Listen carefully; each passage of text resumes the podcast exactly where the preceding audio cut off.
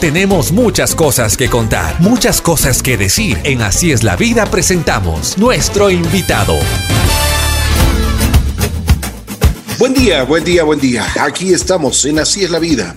El día de hoy tengo el gusto de presentarles a un buen amigo de esta casa, uno de los, eh, diríamos, uno de los atletas de élite que hemos tenido en nuestro país, una de las personalidades grandes que tiene el deporte en, Ecuador.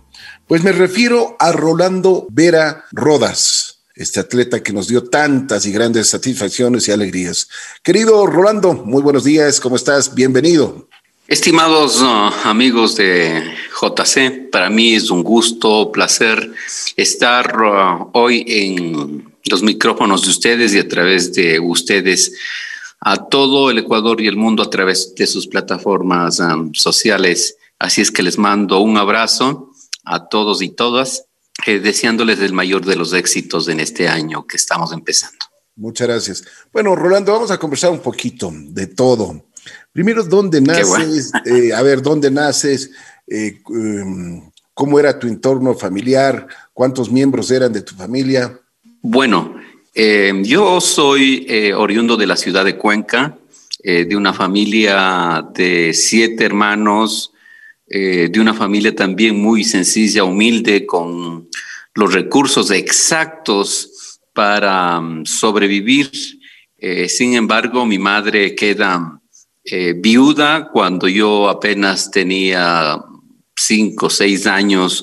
Luego de eso vimos una situación bastante compleja, difícil, pero ahí eh, eh, tengo que decirles abiertamente que admiro mucho a mi madre porque em, ella, a pesar de la situación compleja y difícil que nos tocó vivir, eh, nos pudo sacar adelante, nos dio estudio, nos dio em, la alimentación, pero sobre todo nos, protegió de que pronto vayamos a salir a la calle y tomemos malas amistades. Em, yo creo que tiene un gran, gran mérito mi madre, todo lo que eh, he sido y todo lo que pude alcanzar en todos los aspectos, incluyendo la parte deportiva, lo debo a mi madre, Luz María Rodas. Qué bien, qué bien. Me alegro que tengas ese corazón grande. Gratitud se llama y es un don que Dios nos ha entregado a los seres humanos. Eh, eh, Rolando, cuéntame, ¿cuál es el principio que te inculcó tu madre? ¿Qué es lo que más te acuerdas cuando eras pequeño? Ser responsable, por decir, y siempre, siempre eh, lo que me decía es que tiene que uno ser respetuoso, porque nosotros íbamos en la calle y siempre decía, cuando tú te encuentres con una persona adulta caminando en la calle, tú tienes que saludar. Entonces, eh, y eso es lo que siempre hemos hecho, ¿no?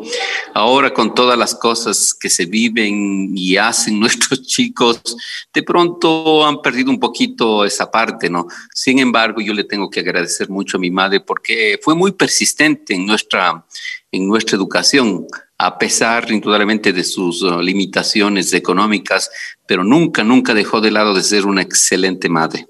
Qué bueno, qué bueno. ¿En qué, en qué escuela estabas? Yo estudié en una escuela mm, municipal, no, más bien una escuela fiscal, eh, Otto Arosemena Gómez, una escuela que estaba en el centro de la ciudad de Cuenca. Me acuerdo que para llegar a la escuelita tenía que caminar unos dos kilómetros, que no era mucho, ¿no? En sí para mí. Y eh, la ciudad también estamos hablando de eh, 48 eh, años atrás, ahorita tengo 55, pero 48 años atrás, la ciudad de Cuenca era una ciudad ah, muy tranquila, una ciudad ah, nada complicada, donde si uno respetaba, pues uno de hecho podía conseguir de regreso también respeto. Claro, claro. Bueno, ¿y desde cuándo te enamoras ya del deporte? ¿Desde cuándo comienzas a dar tus primeros pasos? O sea, todo lo debo a mi madre en sí, porque mi, mi madre este, me dio siempre libertad. Le decía, voy a salir a jugar, le decía, haz tus deberes, le indicaba mis garabatos que hacía, no sé si lo hacía por hacer y para presentar a mi madre, pero me daba libertad, me daba mucha libertad, le enseñaba y salía a jugar o salía y me iba a, caminar y lo que hacía es caminar grandes distancias. Cuando le digo grandes distancias, posiblemente sea unos 6, 8 kilómetros, que para un niño de 6, 7 años era bastante. Me iba de la casa de donde yo mm, vivía por el sector de mm, La Merced en Cuenca eh, hasta el río Tomebamba o hasta el río Machangra, y eso quedaba unos seis eh, o siete kilómetros de la casa. Íbamos por Chaquiñanes hasta llegar al río, en el río pasábamos unos 40 minutos, una hora jugando en el río y regresábamos nuevamente a la casa. Entonces, a los seis, siete años ya me permitía mi madre hacer eso. Entonces, eso yo creo que fue la base fundamental también para que yo vaya tomando gusto por, lo, por, la, por la actividad deportiva, por la actividad física. Entonces eso creo que me permitió también tomar, um, que mi cuerpo vaya tomando cierto tipo de capacidad especial que se necesitaba para ser un atleta de fondo. Claro. ¿Y cuándo fue la primera oportunidad que tuviste ya de, de competir? Sí, es una historia mm, bastante especial y justamente he estado tratando de en estos meses, en estos años, tratar de hacer, comentar ah, de cómo me inicié en la actividad deportiva, porque de pronto em, la nueva generación, los niños y, y ecuatorianos de hasta 30 años, de pronto ya no conocen lo que hizo Rolando Vera. Eh, la generación esta de los 30 para arriba de pronto conoce y sabe. Esa es una de las razones por las que estoy eh, dedicado a hacer algunos folletos, algunos libritos para niños y también algún material para mm, em, distribuir aquí en el Ecuador, ¿no? Porque me interesa mucho que la, la generación actual conozca de los deportistas que representaron al país. Yendo concretamente a la, a la pregunta, en el año 82, cuando estaba cursando mi último grado de la escuela Otto Arosemena Gómez, vino el entrenador um, eh, Jorge Quille, cuencano también, eh, a hacer una selección. Eh, él nos pidió que salgamos los cuartos, quintos y sextos grados a, un patio enorme que había. Salimos un rapidito, nos hizo formar y él empezó a seleccionar. Él escogía a los chicos que de pronto podían correr distancia por él por el tamaño posiblemente y viendo que son livianos, los chicos altos para hacer saltos o lanzamientos y así. Y cuando él pasó por mi lado, él no vio condición alguna. Sin embargo, como era un poquito travieso, me crucé al otro lado de los niños seleccionados y el entrenador se dio la vuelta y dijo, los chicos que han sido seleccionados se quedan aquí y el resto se van a las aulas. Posiblemente me hubiese ido a las aulas porque no fui seleccionado, pero yo hice una decisión que cambió mi vida fue la de justamente quedarme con los atletas seleccionados. De aquí también quiero decirles a los, a los niños, a los jóvenes y a todos mismos, que a veces uno espera que las um, oportunidades vengan a, a, los pies de uno y uno no sale a buscar las oportunidades. A veces uno tiene que salir a buscar esas oportunidades que uno tanto eh, busca que le llegue. Qué bien. ¿Y qué pasó en el momento que ya estuviste con los, con los eh, seleccionados, con los deportistas? Al, al entrenador le vi con una cara. Dijo, ¿y qué pasó? A este creo que no lo seleccioné, pero ya. Así es que me tuve que quedar con los, con los seleccionados. Y lo que me llama mucho la atención y también a, a otra persona que debo agradecer inicialmente también es a, Jorge Quille, porque me acuerdo que él era un ex militar. La primera convocatoria que nos hizo fue a la tercera zona militar, Rey en Cuenca y mm, eh, nos dijo que estemos a las 12 en punto. Me acuerdo también que fue un día martes. Eh, llegué a las 12 y 10 y habían estado ahí. Me dijo, ¿qué le pasó? Aquí es a las 12 en punto. Entonces, eh, esa fue la primera vez que llegué tarde a un entrenamiento. Si el entrenador me hubiese aceptado y no me hubiese recriminado, si se puede decir, y, de pronto utilizar este término, pero eh, no volvía a llegar más tarde y desde ahí eh, sabía de que estaba con la persona indicada para que dirija los destinos de mi carrera deportiva. Claro, te fue formando primero la disciplina y con disciplina pues obtener absolutamente buenos resultados y alcanzar las metas. Rolando, por ejemplo, desde, desde el principio tú ya querías eh, eh, correr eh, estas maratones o, te fuiste seleccionando después. ¿Qué te decían, por ejemplo? Porque tú decías de que el, el entrenador no vio en ti unos tributos físicos, los, los necesarios para ya estas carreras, ¿no?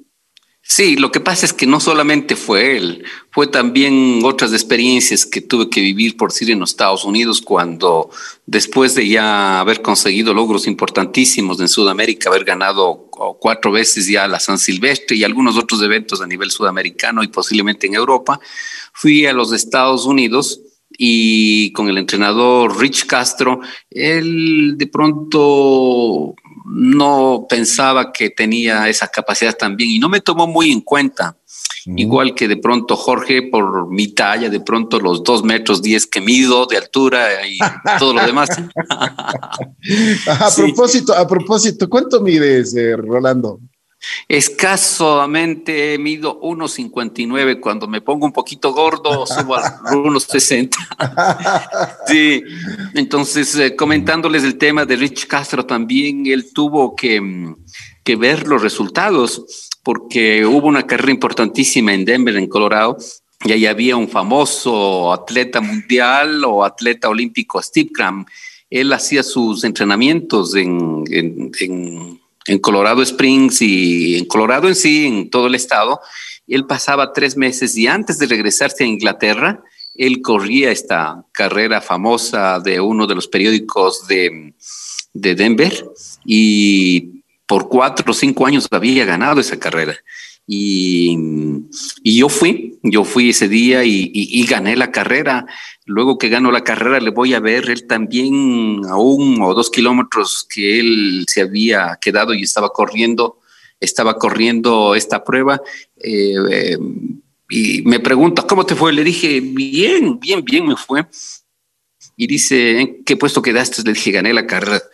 Y lo que él venía ya suave, cansado, empezó a correr más rápido y le fue a buscar al director y en el inglés, que ahora sé lo que le estaba preguntando, le dice, oye, who won the race? Entonces me dice, somebody from Ecuador.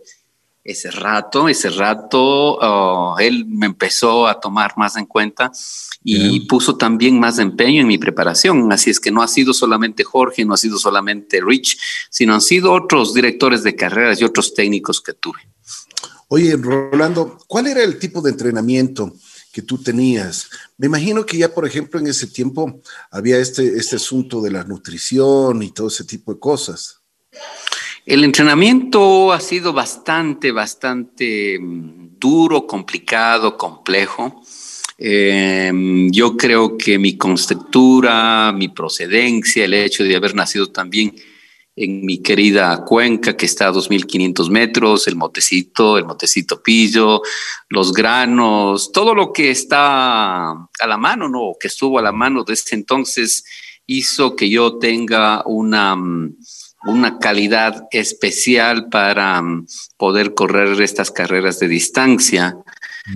Eh, porque corría ya cuando yo tenía unos um, 14, 15 años ya corría casi 100 kilómetros a, la semana. Cuando empecé a correr ya las carreras famosas de San Silvestre, corría entre 100 y 150 kilómetros. Y cuando gané el maratón de, de Los Ángeles, otro maratón en el Japón, Mainicho Ita o, o Busan en Corea del Sur, corría como mil kilómetros al mes, 250 kilómetros a la semana. Entonces, no ha sido fácil, fue bastante complicado, pero la idea básica de esto era siempre apegarme o buscar a buenos entrenadores, entrenadores que hayan tenido experiencias importantes, que hayan llevado atletas olímpicos a, representar a sus respectivos países.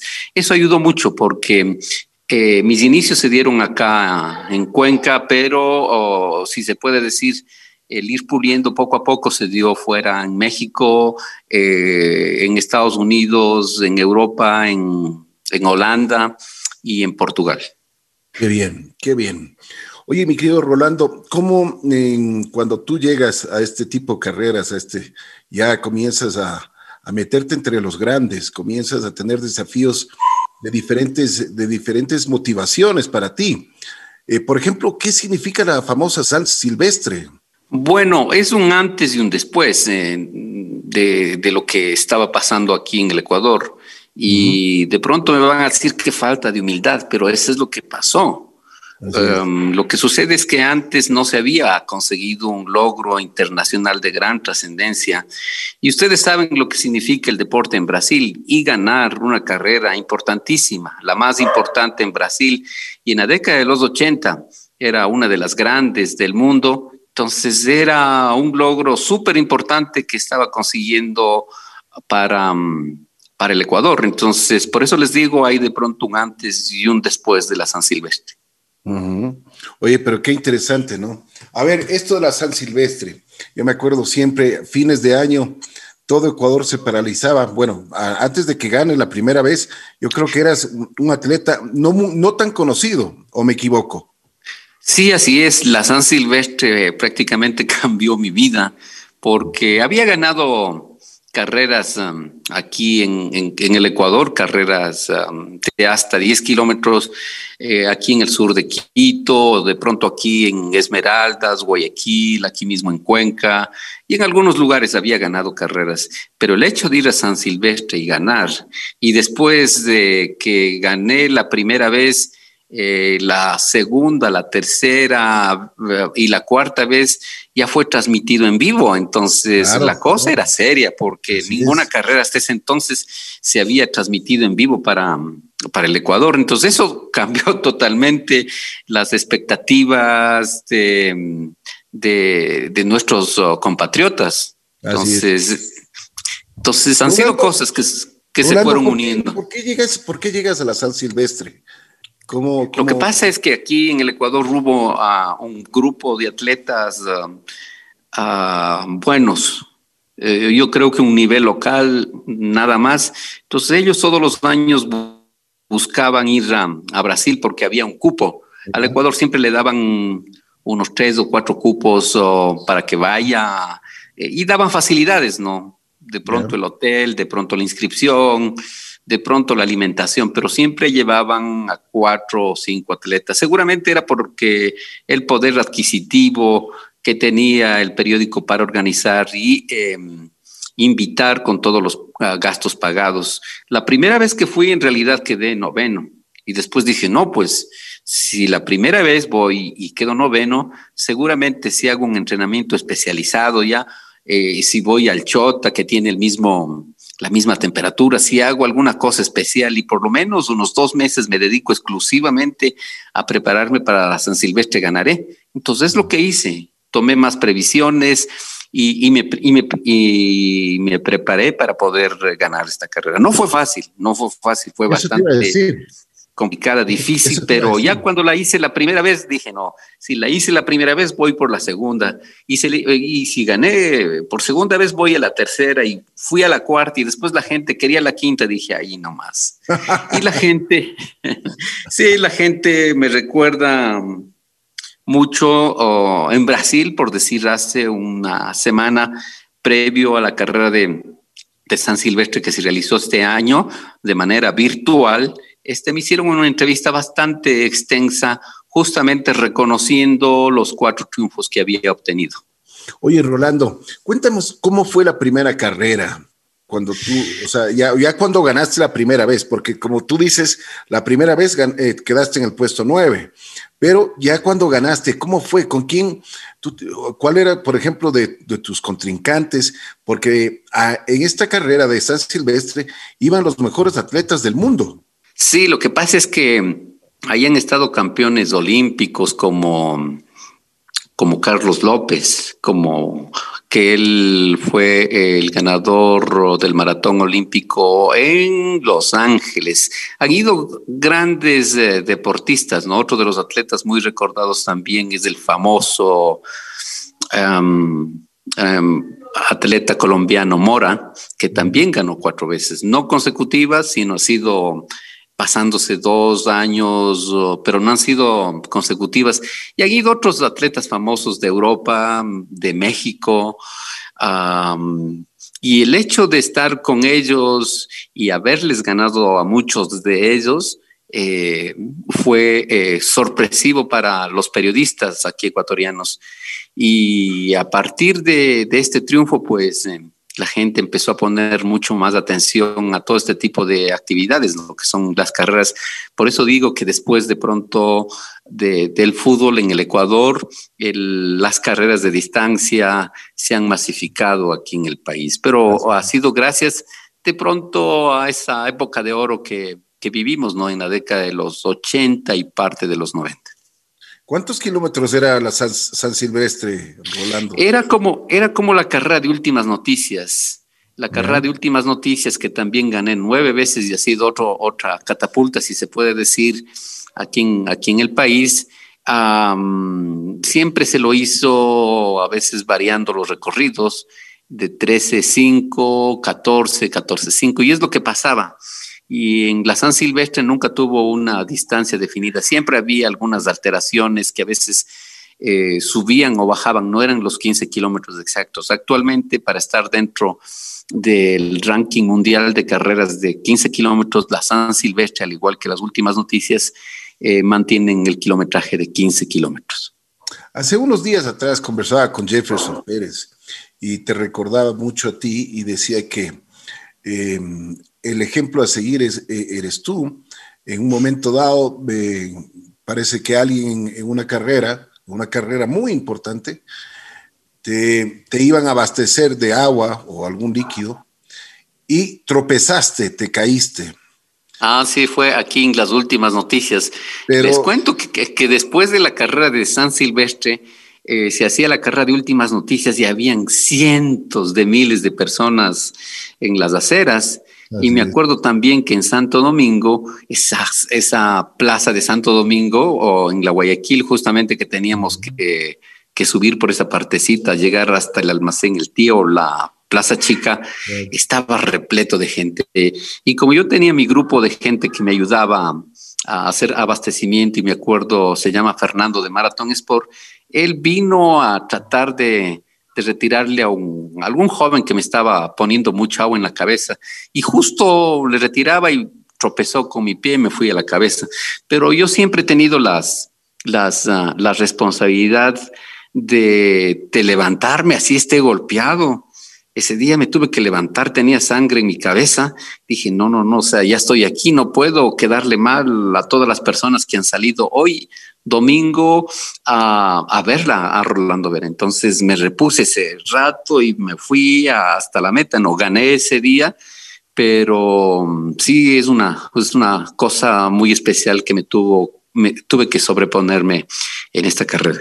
Parece que fue una, una, una caída fuerte, ¿no? Te estropeaste Sí, sí, pero lo que sucede es que que una carrera que tenía algún tipo de incidente o accidente o algún tropiezo, alguna cosa, tenía más valor para mí. Si salía y ganaba, o sea, decía, bueno, ya, pero tenía que pasar alguna cosa y tenía que prepararme, porque finalmente les digo que no solamente era una preparación física que hacía todos los días, hacía una preparación mental, hacía un poco de, de, trabajos eh, para preparar la mente, porque cierto es que estaba preparado físicamente, pero me di cuenta después que mi preparación mental fue fundamental porque esa era la diferencia que hacía entre los atletas que de pronto querían nada más ganar carreras o ser un atleta que iba a trascender.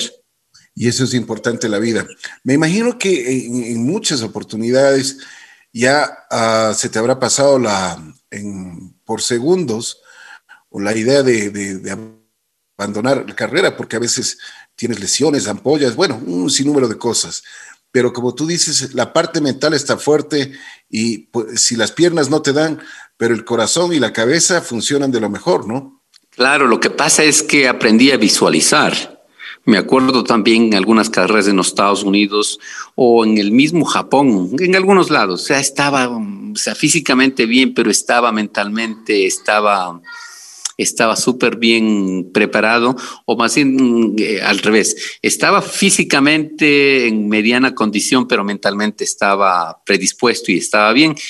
Había carreras difíciles, complejas, que me daban ya ganas de, salirme y decir, vean, pasó alguna cosa, poner alguna excusa. Claro. Y mentalmente me sobreponía y ganaba. Y no estaba ganando por decir atletas locales, estaba ganando atletas africanos.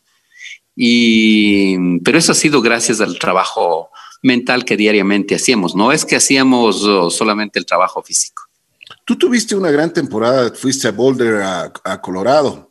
Cuéntanos cómo fue tu experiencia allá, porque ya eh, eras un deportista de élite y el entrenamiento ya era diferente. Además tenías ya compañeros tuyos, en, si se puede decir, en estos, en estos campamentos o, en estos eh, donde, donde están solo los deportistas de, de, de valía y de élite, ¿no? No fue fácil, no fue fácil porque, por decir, el tema del inglés, eh, la alimentación, la cultura, el entorno, fueron muchas cosas que, me, que tuve que sufrir para adaptarme. Pero si no hubiese hecho eso, no estaríamos hablando hoy. Me imagino, me imagino que hasta el idioma, ¿no? Por supuesto, fue complejo, porque muchas veces este, había la apertura de apoyo de la gente allá, pero no entendía nada. Entonces, no sabía, no sabía. Definitivamente tuve que, trabajar eso en el, en el idioma y después ya con el idioma dije, pero qué maravilla de gente con la que, con la que me encontré, porque siempre, siempre hubo la predisposición esa, ¿no? Y luego de eso, pues eh, ya cuando alcanzamos un nivel y y, llegamos a tener mucha respetabilidad porque allá llegaban grupos de, atletas de Japón, del África, de Marruecos, me acuerdo, de México, de muchos lados.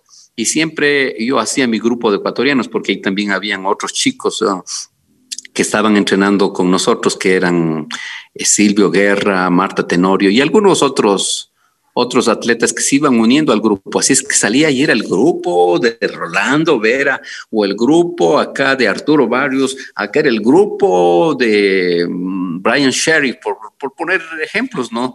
Así es que eh, llegamos a tener mucha, mucha respetabilidad. Fue un, yo diría, una época muy importante para los atletas de carreras de distancia. Qué bien, qué bien. ¿Por qué, por qué en Colorado, mi querido Rolando? El tema es al igual que si alguien quiere ser eh, un artista famoso que salga en las pantallas gigantes del, cine, pues tiene que irse a Hollywood o estar en ese lugar. Entonces, nosotros si queríamos estar en las revistas de Runner World y otras revistas especializadas y por los comentaristas de ESPN y otras grandes cadenas o Fox y cosas de esas, teníamos que estar donde estaban todos donde pues cualquier cosa que se originaba se iba a consultar. Entonces estábamos ahí. Uno tiene que ir donde, donde se está desarrollando, donde está creciendo eh, esa, mm, eh, esos eventos, ¿no? Entonces, Boulder, Colorado, es un lugar muy especial. Indudablemente también la altura juega un papel muy importante, 1500 metros y eso ayuda y facilita mucho. Además está en el centro de los Estados Unidos, si uno quiere ir al norte, eh, yo que sé, uno puede ir en no más de dos horas y media si quiere ir al sur o a cualquier lado, o si uno quiere viajar a Europa o al, al Asia, pues uno está en el centro ahí. Así es que es un centro estratégico Colorado. Oye, ¿cuál era de los, de los eh, deportistas de tu tiempo? ¿Cuál era tu contrincante, pero el, que siempre iba a las carreras y, y, se daban, como se dice vulgarmente, ¿no? Bueno, habían muchos, habían muchos, pero por poner un ejemplo nada más, había un famoso corredor mexicano, Arturo Barrios. Eh, también había otro corredor um, mexicano.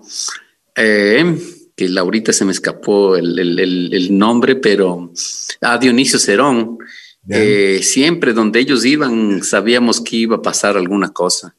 Y por ahí hay unos videos espectaculares, o sea, que se dieron, ¿no? O sea, pero siempre, siempre que iba a algún lugar, sí iba a dar alguna cosa, porque siempre de pronto entre latinos queríamos ser los mejores, ¿no?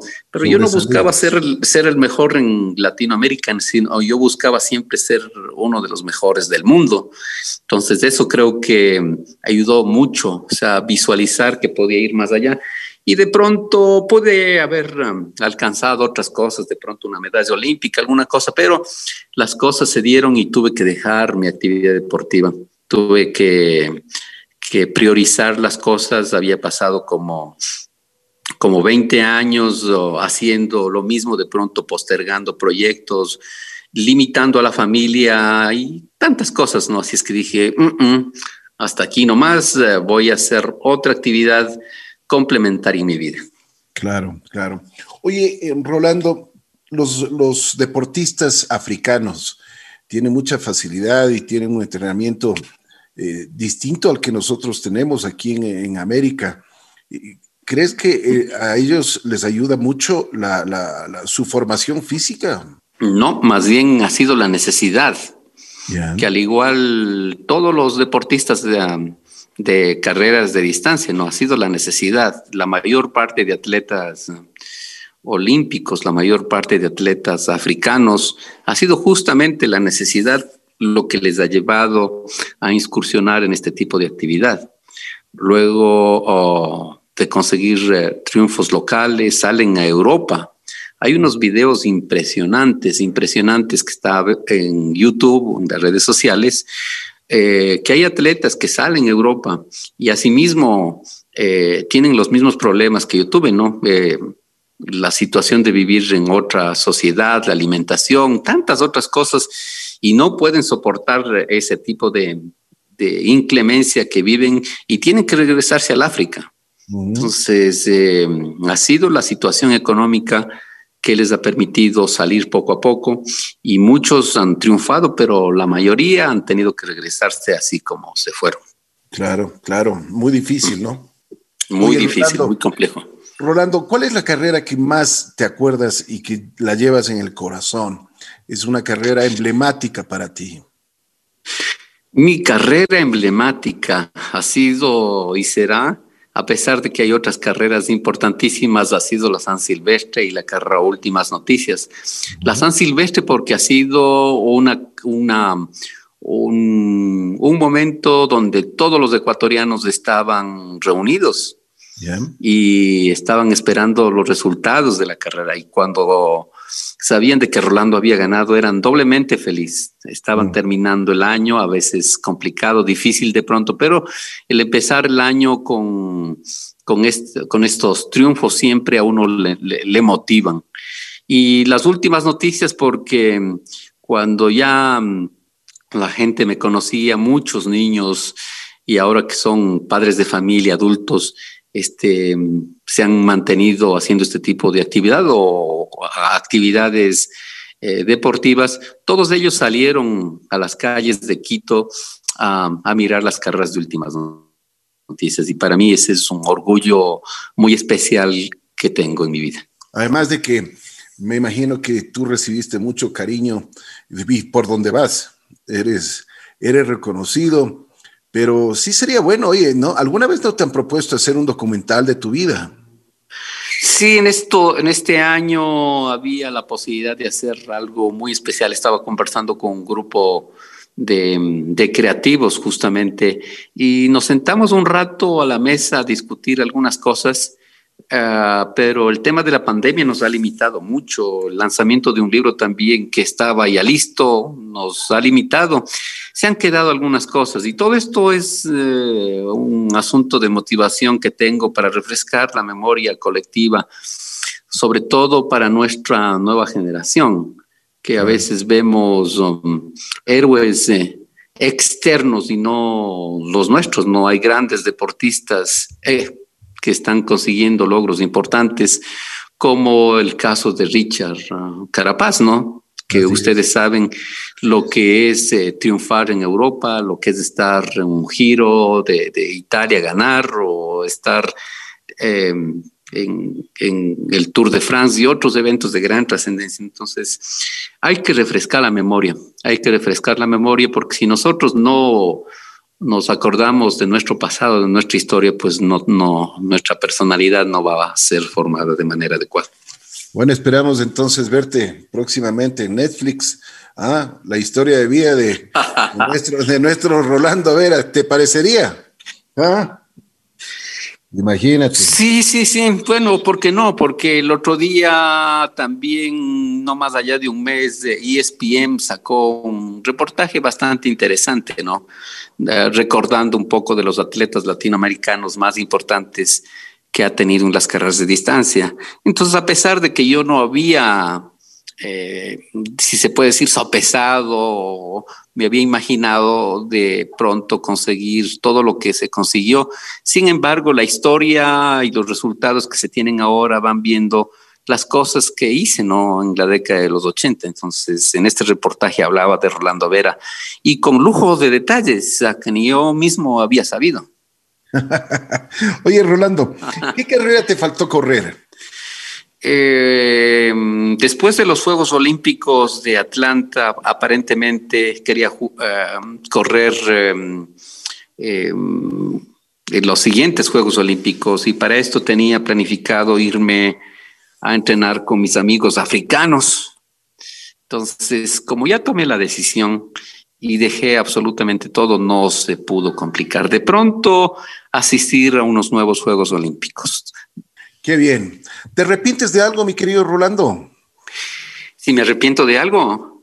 Así es. No, no me arrepiento de nada. No me arrepiento de nada. La vida y nuestro creador, mi Padre nuestro, ha sido tan generoso conmigo, pero así extremadamente generoso, porque si no, no hubiese contado con la bendición de, él no hubiese podido conseguir nada, ¿no? Porque eh, era un muchachito indefenso que salió de Cuenca a los 13 años de estudiar aquí en Quito, al igual que tuve la oportunidad de ir a, Estados Unidos, o sea, siempre, o sea, fui solo. O sea, no es que fui con mi hermano, no es que fui con un tío, o sea, fui solo y me desenvolví solo y pude triunfar a pesar de, las uh, dificultades complejas, difíciles que se me presentaban. Entonces fui solo, solo. Entonces a veces me recuerdo y, digo, ¿y cómo lo hice? Entonces, pero eso digo, sí, ha sido gracias a mi papi Dios. has, luchado mucho y es el ejemplo que todos los ecuatorianos tenemos y siempre te recordamos con muchísimo cariño. ¿Qué les podrías decir a los jóvenes que están no solo emprendiendo carreras eh, deportivas, sino ya carreras profesionales? ¿Qué les podrías decir tú, ya de después de que, como tú dices, ya has tenido tu, desarrollo en el ámbito deportivo, social? ¿Qué les podrías eh, sugerir a la, juventud? Que se preparen, que se preparen, que estudien, eh, y cualquier cosa que hagan, que lo hagan con pasión, sabiendo y conociendo que ellos representan inicialmente a su familia, pero ya tanto a nivel local como internacional están representando a un país, que lo hagan con la con suma responsabilidad. Y solamente así vamos a tener el respeto en, la constelación mundial, porque últimamente he conocido gente así que tiene eh, un gran nombre y ha llegado a trascender en muchos aspectos profesionales en el mundo. Entonces, la marca Ecuador tiene que posesionarse no solamente en el deporte, sino en cualquier actividad cotidiana, en cualquier actividad profesional que hagan, que hagan y pongan mucha pasión. Qué bueno. Oye, tú, tú también ingresaste a la política. ¿Qué tal te fue? ¿Cómo fue esa experiencia? Bueno, ese es un capítulo que no me gustaría tocar, pero también es bueno recordar a veces las, ah, las, ah, los buenos um, propósitos a veces que uno busca uh, cuando uno incursiona en la política, ¿no? Lamentablemente fue un momento especial que estaba viviendo eh, la locura también de tratar de hacer algo, porque a veces si uno depende de que le hagan las leyes, decía, bueno, uno, ¿por qué no tiene que hacer un aporte, buscar a, sus colegas y decir qué queremos del deporte? Uno trataba de buscar y hacer algo también que vaya a trascender en todos. eh, los ecuatorianos, pero sobre todo en mi gremio, ¿no? En los deportistas. Lamentablemente, cuando fui adentro, todo estaba ya eh, hecho, se habían repartido las comisiones y cuando yo quise estar en la comisión de deportes, la razón de incursionar en la política dijo, lamentablemente, eso ya está entregado. increíble. Oye, ¿y ahora qué actividad tienes, mi querido Rolando? Bueno, ah, después de que hemos pasado en el mes de octubre, que hubo una movilización con todos los proyectos que, que, tenía ahora con la pandemia y cosas de esas, estamos reinventándonos y aprovechando de los dones que nos ha dado nuestro creador. Eh, he estado eh, haciendo mentoreo en todo lo que puedo hacer con ejecutivos, con atletas. Um, que están incursionando en las carreras, haciendo charlas para niños y tratando de hacer publicaciones. Además de eso, tengo un, restaurante aquí en el cráter de Pululagua. Así es que me he venido acá, acá en el cráter, al, cráter de Pululagua a disfrutar de este espacio y también a invitar a todos los ecuatorianos y a través de las redes sociales del mundo a que vengan y nos visiten. Qué maravilla, oye. ¿Y cuál es la especialidad de, tu restaurante? Bueno, tenemos de todo un poco, de todo un poco. Eh, tratamos de hacer una comida rica, unos locritos de papa, unos locritos criollos y asimismo un, pollo en salsa de champiñones, yo que sé, una trucha en salsa, mm, en salsa de limón o un glomo a la pimienta y cosas de esas. Eh, tratamos de hacer algunas cosas para que nuestros eh, turistas locales o extranjeros que vengan, que se sienten aquí en las terrazas y contemplen el paisaje que tenemos desde aquí, desde la Rinconada. Oye, me imagino que debes tener una paz, una tranquilidad, una convivencia con la naturaleza única, ¿no?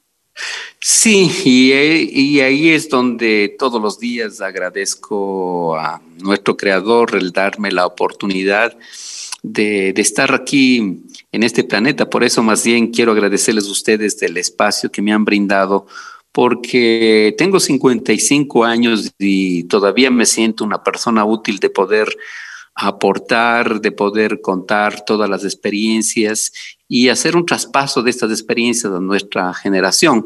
Posiblemente ya cuando se vaya calmando esto poquito a poco, trataremos de hacer aquí en Arrinconada algunos encuentros, algunas charlas, no solamente mías, sino de algunos otros atletas que, que quieran um, hacer sus presentaciones a niños, a jóvenes o a gente en general, ¿no? Que quiera venir y encontrarse con algunos atletas, deportistas famosos que tenemos aquí en la Rinconada.